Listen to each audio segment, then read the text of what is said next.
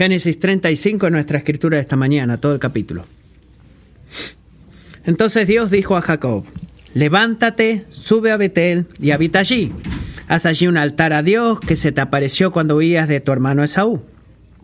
Y Jacob dijo a los de su casa y a todos los que estaban con él, quiten los dioses extranjeros que hay entre ustedes, purifíquense y cámbiense los vestidos.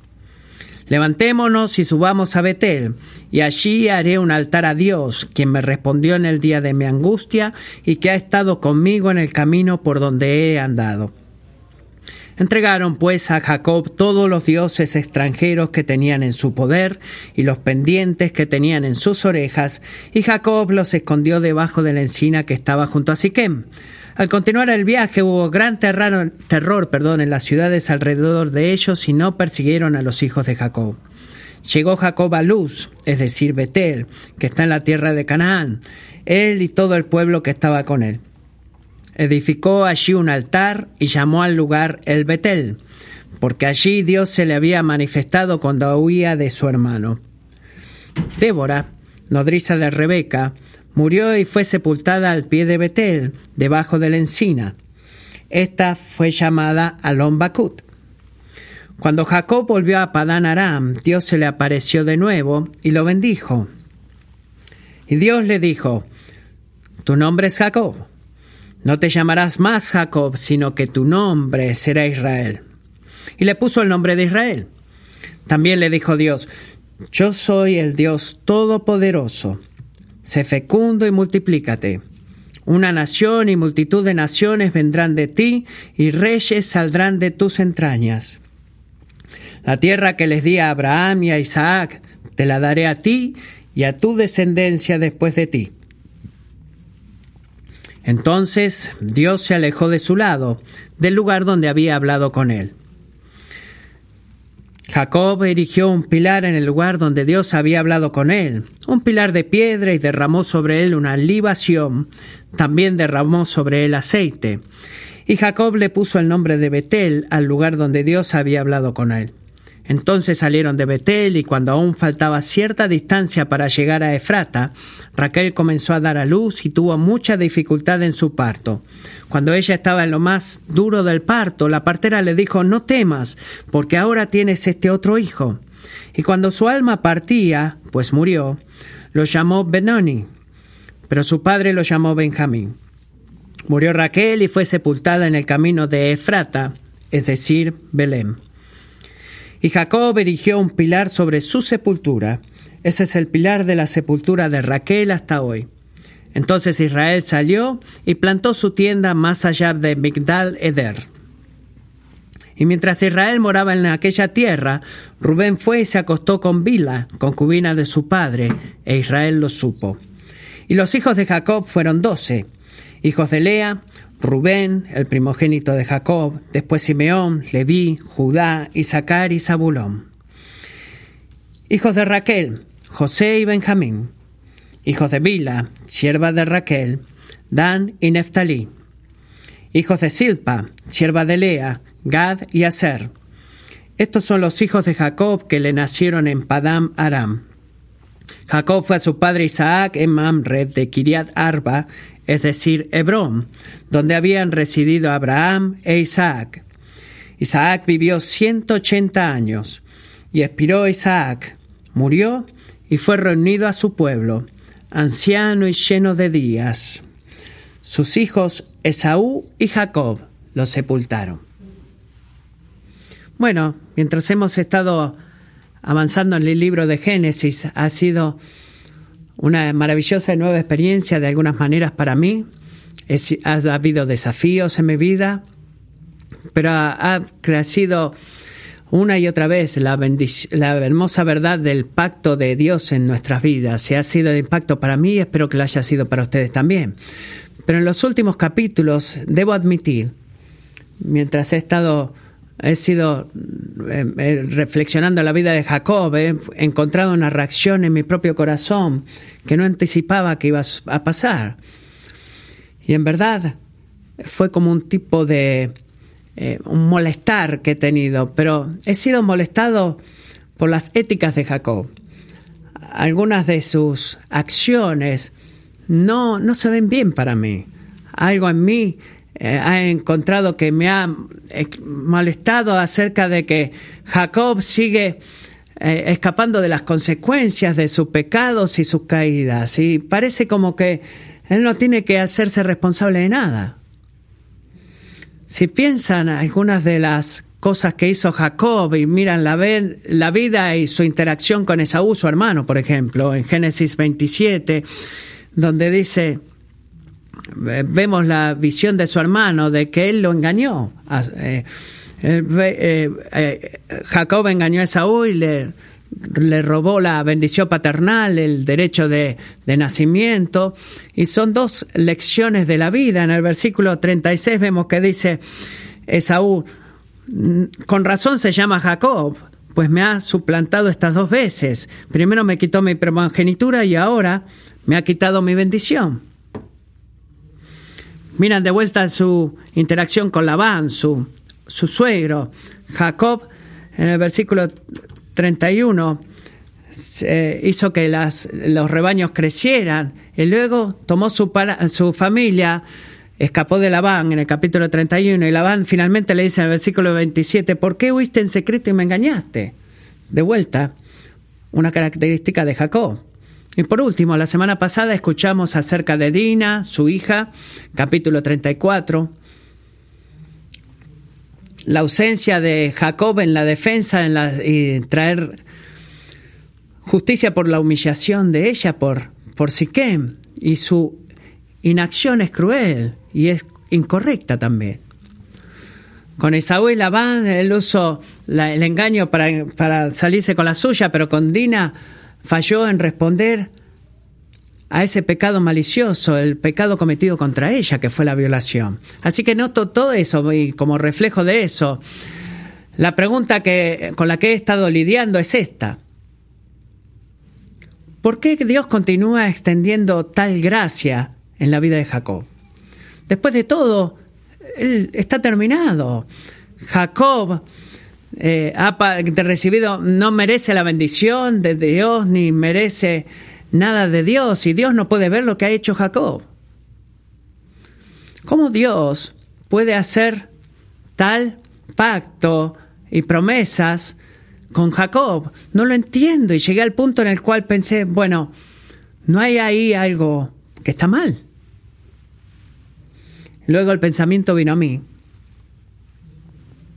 Chris, tú nunca entenderás la gracia de Dios hacia Jacob hasta que entiendas de que hay muchos, eh, muchos, muchas características de Jacob en tu propia vida. Y fue ahí, en respuesta a eso, me rendí a la verdad una y otra vez de que la relación con Dios se trata de solamente gracia. Y tenemos esa relación a través del don de la fe. Nunca porque la merezcamos. Bueno, tristemente, eh, me distraje y dejé de pensar en eso muy rápidamente. Pero Dios es fiel y persistente como lo podemos ver en estas historias y cuanto más miraba en la vida de Jacob, continuaba viendo eh, partes del pecado de Jacob en mi propia vida y lo que era más, podía ver mucho más la mi necesidad de la gracia de Dios. El punto en el cual Jacob se dio vuelta una y otra vez era el rendirse en confiar en las promesas de Dios. El punto de vuelta de Jacob una y otra vez era siempre el rendirse al confiar en las promesas de Dios. Así que creo que acá tenemos delante nuestro en el capítulo 35 una lección que la escritura nos enseña y es esta. Adorar al Dios de la promesa requiere rendirnos al Dios de la gracia. Lo voy a decir de vuelta. Adorar al Dios de las promesas requiere rendirnos al Dios de gracia.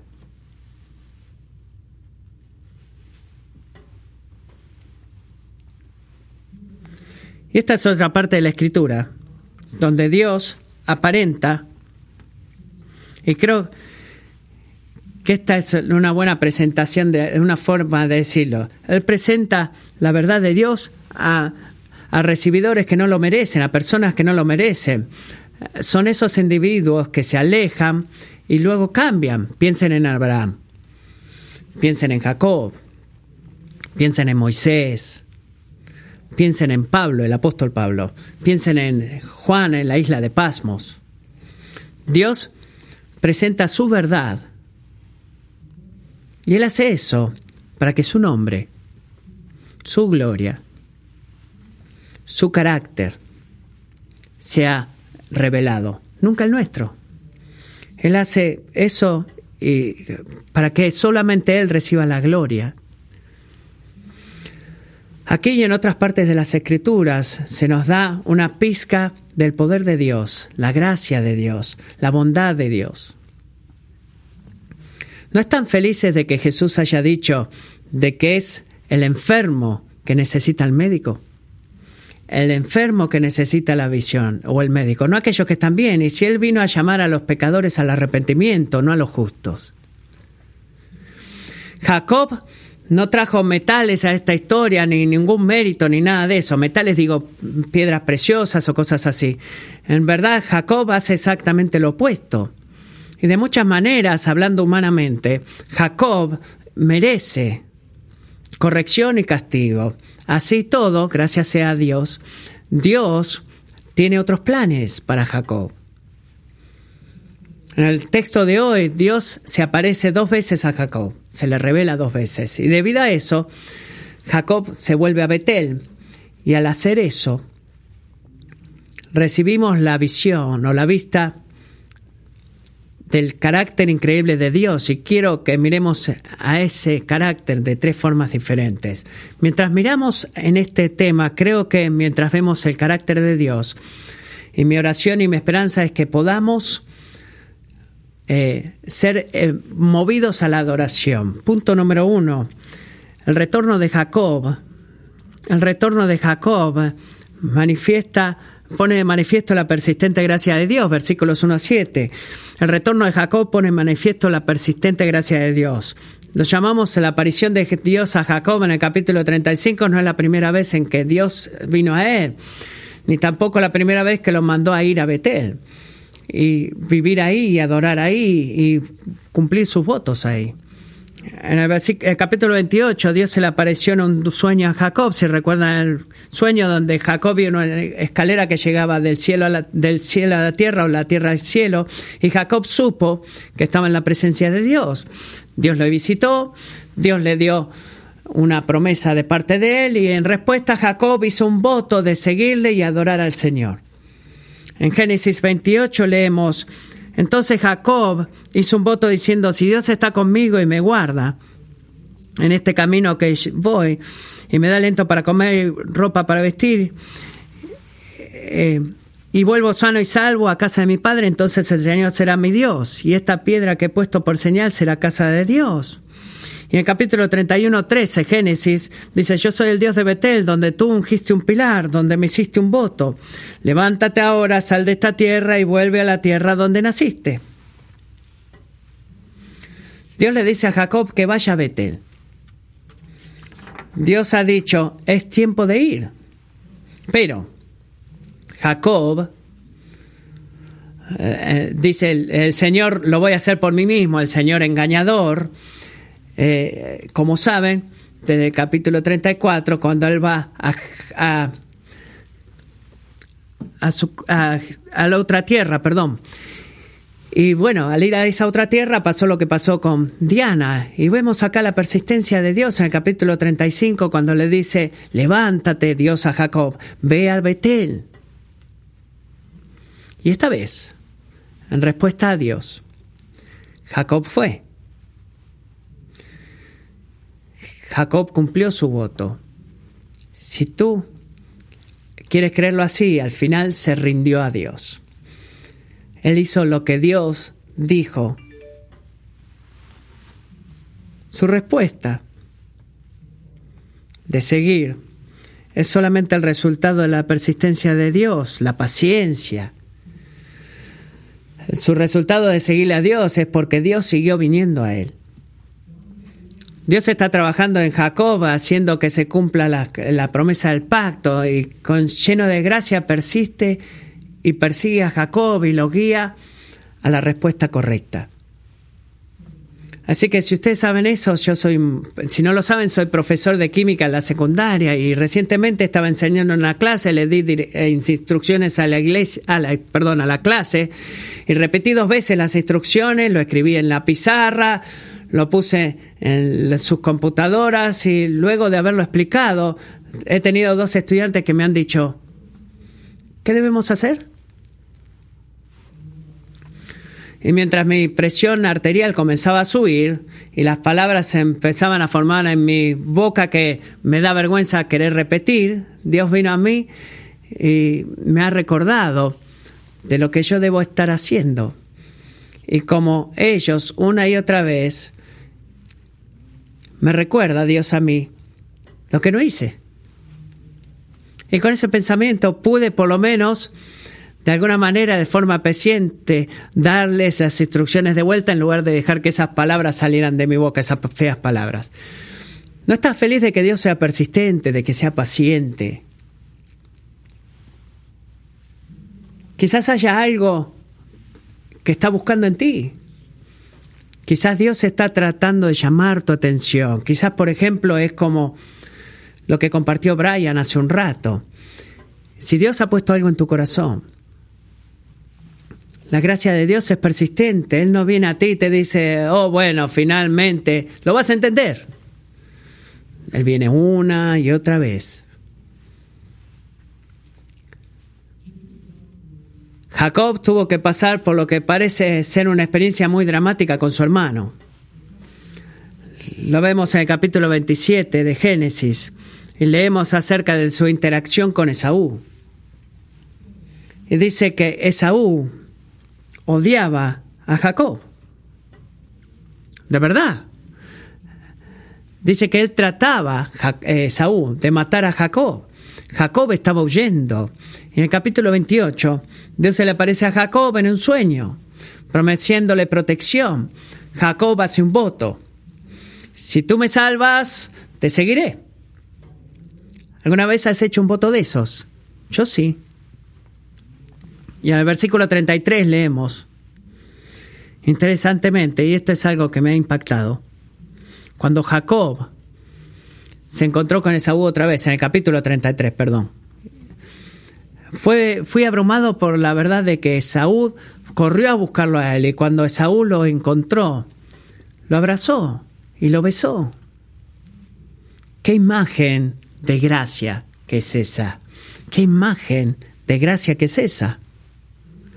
Dios se le apareció a Jacob para recordarle de su gracia y más que eso, su plan y promesas. Amigos, Dios hizo eso durante los tiempos de, de, problemas en la vida de Jacob. Eh, Dios se le vino en los momentos en los que Jacob pensaba que su vida se acababa y a veces, y lo mismo hace con nosotros en nuestros tiempos de pruebas y es en esos tiempos de dificultad y cuando en algunos casos humillación profunda, que podemos ver el carácter de Dios, la grandeza de Dios. Son esos tiempos en los que a veces somos afectados más significativamente. Dios nunca pierde un segundo de nuestra dificultad. Él nunca, eh, nunca, nunca se le pasa un latido del corazón, nada, nada se escapa de su plan. Dios tiene un propósito. Nunca, no solamente que nunca nos abandona durante esos tiempos, como podemos ver acá en este día de Jacob, sino que Dios se le apareció a Jacob y vino a Jacob. Pero las palabras de Jacob fueron, Dios siempre ha estado conmigo. Y viene para reconfortarlo. Charles Spurgeon lo dice de esta forma. El Dios de Betel es un Dios que se preocupa a sí mismo con las cosas de la tierra. No es alguien que se ha encerrado en el cielo, sino que es un Dios que tiene una escalera entre el cielo y la tierra. Salmo 18 lo dice así. En mi aflicción clamé al Señor y, grité al Señor y Él escuchó mi voz desde su templo y mi clamor vino delante de Él. incluso a través de sus oídos. Volvamos a esa escritura y meditemos en ella. A veces, amigos, necesitamos clamar a Dios. A veces solamente necesitamos ponernos de rodillas y clamar. La idea es no solamente de que ser muy formales, sino que a veces necesitamos ser transparentes con el Señor, donde derramamos nuestro corazón y clamamos. ¿Y cuándo fue la última vez que hiciste eso?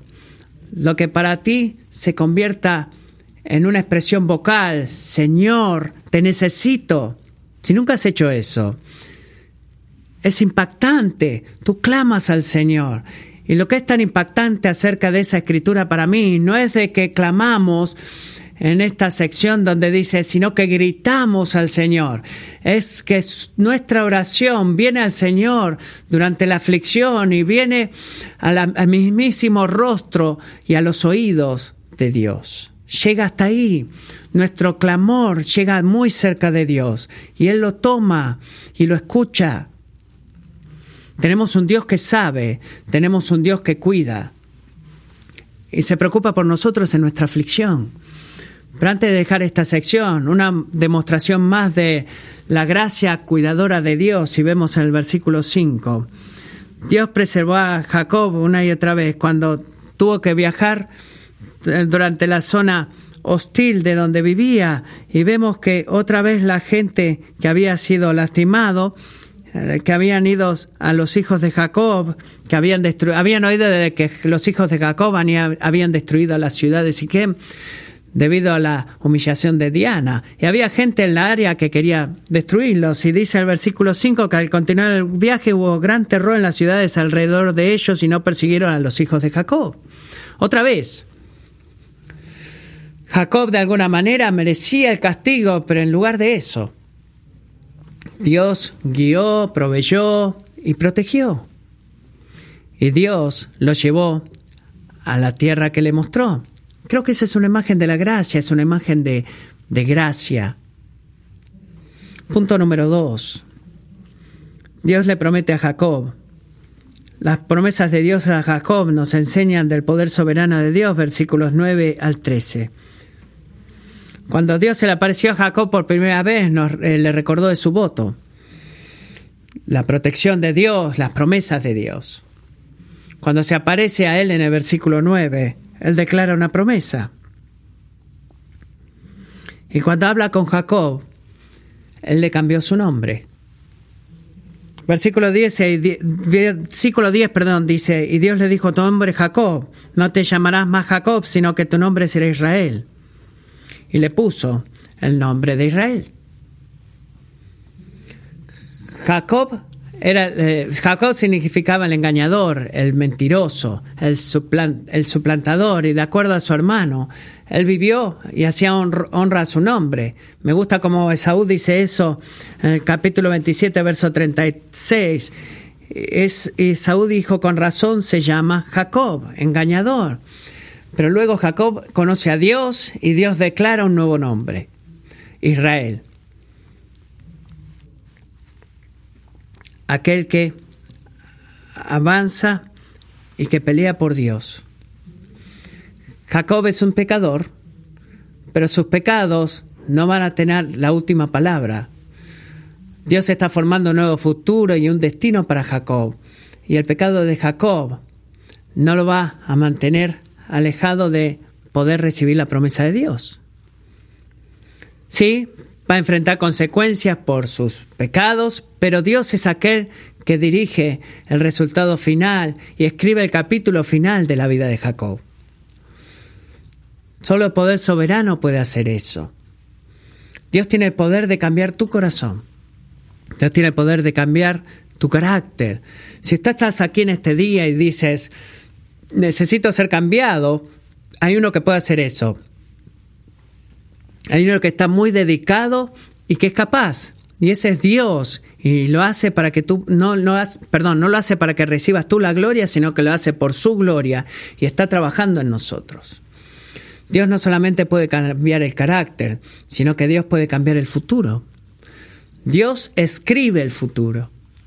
Dios soberanamente pone nuestro futuro, lo orquesta y lo junta. Me gusta como dice acá en esta sección.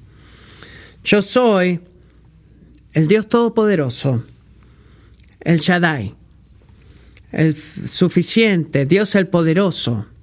Me gusta como cae justo delante de toda esta promesa increíble de darle reinos y tierras. Solo un Dios poderoso puede hacer eso. Dios le promete, le promete perdón, a Jacob las naciones, le promete que reyes vendrán por él. Y un rey en particular. Dios mira al corredor del tiempo y Dios dice, estoy escribiendo un futuro. Y si apartados de la mano soberana de Dios, no pasará. Hoy vemos que la verdad de lo que Dios ha prometido a Jacob ha venido a nosotros. Reyes vinieron y por supuesto nuestro rey de reyes. Vemos las promesas de Dios parcialmente cumplidas en el día de hoy, pero un día le veremos a Él cara a cara. Él nos da esa promesa. Punto número 3. La adoración de Jacob es la respuesta correcta a la gracia de Dios. Porque la respuesta de Jacob a la aparición de Dios debe reconocer quién se apareció. También requiere un cambio en, nuestras, en nuestra adoración. La respuesta o la adoración de Jacob es la respuesta correcta a la gracia de Dios. requiere de que respondamos de la forma correcta, pero también requiere a quién somos fieles, a quién somos leales, nuestras lealtades, perdón, no me salía la palabra. Este, Dios, eh, cómo ha detectado el, estrés de Jacob y la preocupación de Jacob, y eh, no solamente Jacob se había olvidado la promesa, sino que Dios se le hizo recordar, y no solamente respondió a ese recordatorio a la promesa, sino que lo hizo en adoración. Dios le presentó a Jacob la verdad de quién era él y que respondiera, lo llamó a responder y esa respuesta de Jacob hizo algunas cosas específicas. Cuando Dios se apareció a Jacob, se presentó como quién era y lo llamó a él a responder. Y en ese sentido, a responder en cosas específicas, no es diferente a nosotros.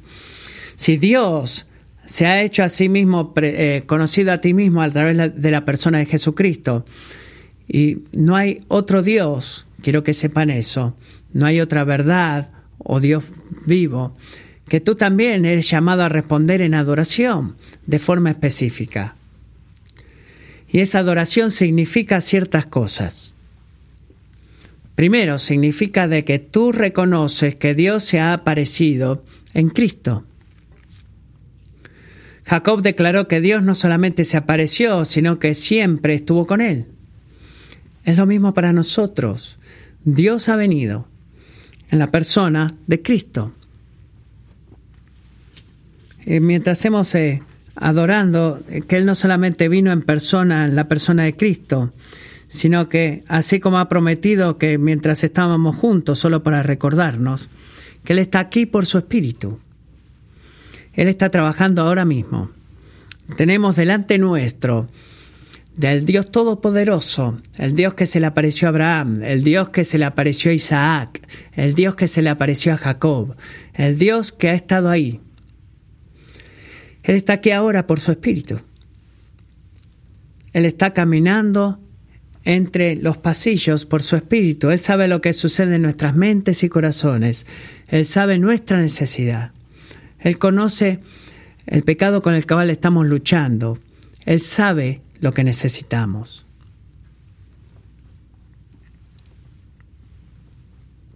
Si tú vas a responder de la manera correcta, necesitamos reconocer quién está entre nosotros. Segundo, reconocemos por su gracia, Él nos está llamando a seguirle, de dar, de que dejemos nuestros caminos para seguir sus caminos. Una de las formas en las cuales en este texto aparece de seguirle a él es enterrar los ídolos. Leemos en el texto de que ellos enterraron los ídolos, que Jacob los tomó y los enterró.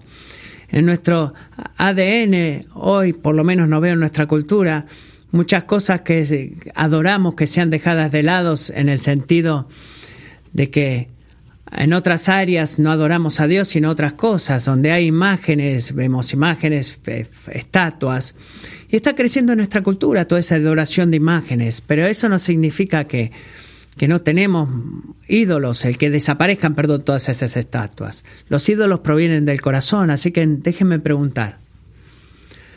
Hay cosas en tu corazón a las cuales tú corres en busca de seguridad. O hay cosas a las cuales tú vas, a las cuales tú ah, estás aferrado, que te dan identidad, que te dan propósito, que te dan razones Estás eh, aferrado a la venganza, estás aferrada o aferrado al temor, a la falta de perdón. Tal vez los placeres personales, tal vez el confort. Como ha mencionado Brian, el racismo, por ejemplo, quizás resentimiento. Todas estas cosas, si son permitidas que eh, a permanecer en nuestros corazones, vamos a ser forzados y va a interferir en nuestra adoración a Dios. Nuestra respuesta no es diferente a la de Jacob. Somos llamados a enterrar esos ídolos, esas cosas, una y otra vez. Y en su lugar,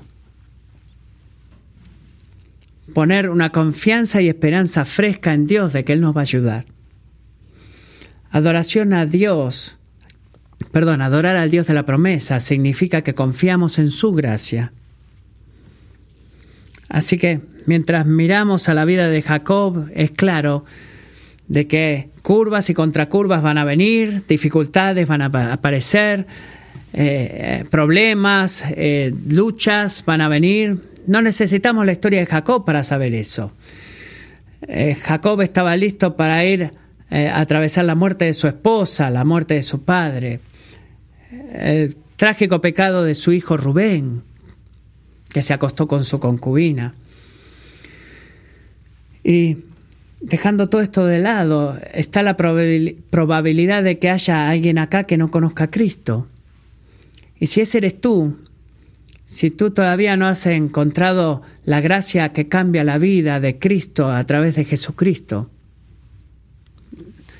hay una tormenta mayor, a menos que y a menos que encuentres a Cristo que ha prometido venir en tu camino.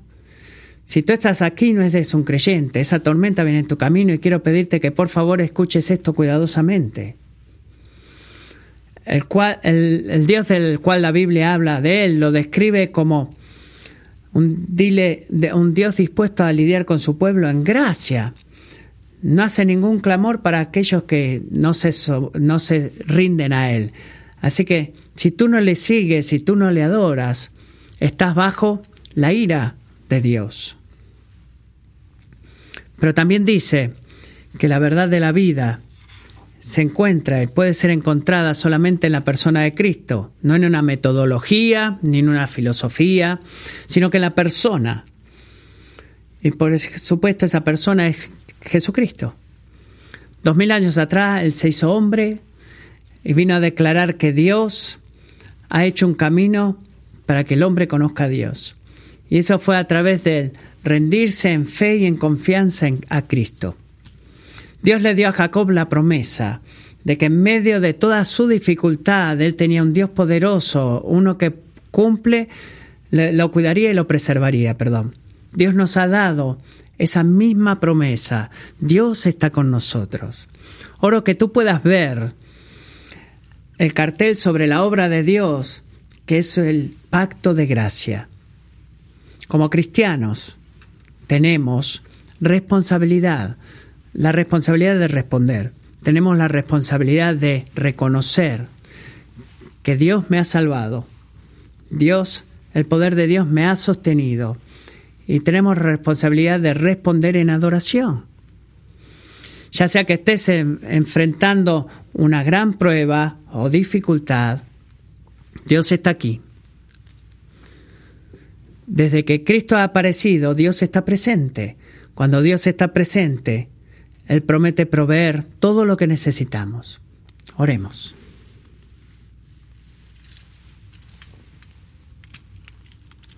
Padre, gracias que nuestra esperanza y nuestra confianza es sólida y segura, porque nuestra confianza y esperanza están en ti. Gracias Señor que tú estás con nosotros por tu Espíritu. Gracias que como tus hijos, tú lidias con nosotros a través de la gracia. Padre, ayúdanos a correctamente adorarte, ayúdanos a responder correctamente y ayúdanos a vivir correctamente un estilo de vida de adoración. Que tú seas glorificado, que tu nombre sea hecho grande y que podamos ser, cambiar más y más a la imagen de Cristo. Por honor de su nombre oramos. Amén.